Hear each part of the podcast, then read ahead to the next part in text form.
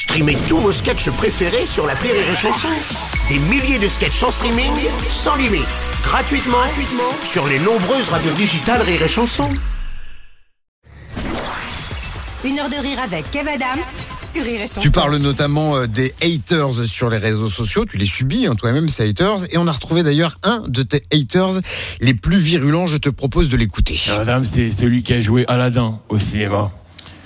Quand tu vois comment il parle le môme, c'est sûr qu'ils n'allaient pas le prendre pour jouer le génie.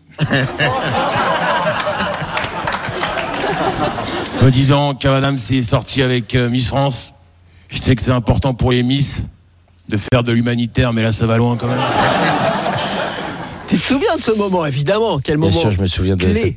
De cet homme, de cet alter ego.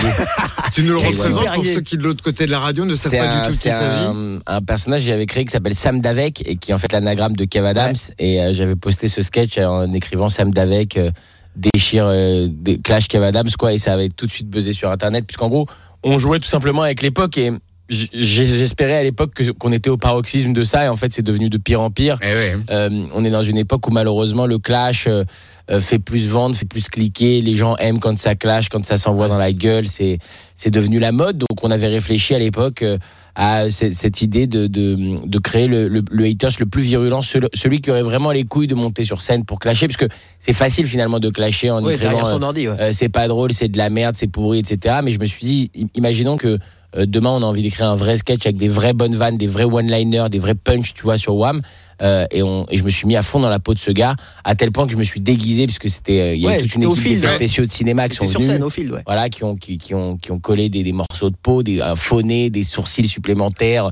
J'avais des faux tatouages sur les bras, etc. Donc, T'as pris un- la beubare de Harold Exactement. Mais les, les 4 minutes, elles sont ouf. Ouais, vraiment, j'avais, euh, j'avais la beubare c'est de Harold, exactement. Et, et j'ai été attendre au, au fil, puisque ceux qui Ouais. connaissent, Ouais. le fil, tu vas, t'attends devant, euh, t'es sélectionné ou pas d'ailleurs, et ensuite, tu sais, il y a une attente dans les loges, et puis on te donne ton ordre de passage. Et moi, j'ai attendu, et c'est le moment le plus fou, tu sais, j'ai attendu là-dedans, euh, avec un gars qui me dit, euh, mec, dont je me rappelle même plus le nom d'ailleurs, qui me dit, mec, toi, tu vas, tu vas, tu vas parler de quoi? Et je lui dis, bah, bah, je, je vais parler de Carl. Hein et il me dit, ah ouais, putain, c'est bien et tout. De toute façon, lui, euh, il est tellement surcoté, il est temps que tu le défonces et tout. Et moi, j'étais en mode, bah ouais, t'inquiète pas, je suis là pour ça, gamin. tu sais, j'étais à fond dans mon truc, quoi. Tu vois, pour moi, j'étais le gars, quoi. Et Ah, mais sur savaient pas que tu. Ah non, non, non, ce Ah, qui est personne énorme, savait. Ce qui est énorme, c'est le Personne public, savait. les réactions du public quand après t'enlèves ta barbe et tout, ton bonnet, etc. Et que Ah là, ouais, les ouais, gens se rendent compte que c'est toi, euh, c'est. Ah, les gens ont halluciné Les gens- dans ah la ouais. salle. Les gens ont halluciné, ils se sont dit, mais c'est, c'est, c'est, un- c'est, c'est fou, c'est fou de, de faire un truc comme ça. Et même moi, je me suis dit, c'est fou que personne. euh, parce que je me suis dit, je vais me faire griller en deux secondes, tu vois. Eh non. Et en fait, pas du tout. Mais même dans la loge, je te dis, les gars, ils étaient là. Euh, Enfin, tu vois, il y, a- il y a même un gars qui m'a expliqué un peu. Il était en mode. En fait, tu vois, la scène, mec, le principe, c'est que tu parles fort. Parce que si tu parles pas fort, les gens ils t'entendront pas, tu vois. Euh, Toi, toi, toi, t'en as déjà fait avant et tout? Moi, j'étais en mode. Non, c'est une de mes premières fois. Tu sais, j'étais vraiment en mode dark, quoi, tu vois. Bref. Voilà, donc c'est un très bon souvenir, évidemment. Et le mec dont tu parlais dans les loges, j'aurais adoré voir sa tête quand il a découvert qu'au final, euh, derrière. Figure-toi que la vie est bien faite puisque c'est le premier que j'ai croisé en sortant. Ok. C'était le gars qui passait après moi. Énorme. Ok Non mais vraiment. Donc c'est-à-dire que je fais le sketch, moi j'enlève tout, le masque, les trucs, les bonnets et tout. Je fais merci le feed, vous avez été incroyable et tout. Je fais l'annonce de mon nouveau spectacle, c'était pour soi-disant à l'époque, c'était il y a- il y a trois ans, enfin quatre ans maintenant. Et je sors de scène. Ok, et le gars est là, livide. Il me regarde comme ça, tu vois.